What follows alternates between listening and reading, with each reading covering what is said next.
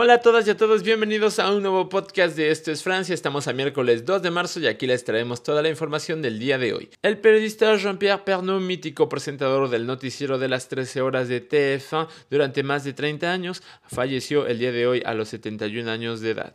Christian Taubira anuncia que retira su candidatura por falta de patrocinio suficiente. La campana mayor de Notre-Dame de París sonará el jueves al mediodía por la paz en Europa. El presidente habló esta noche a los franceses para aclarar la posición de Francia frente a la situación actual en Europa.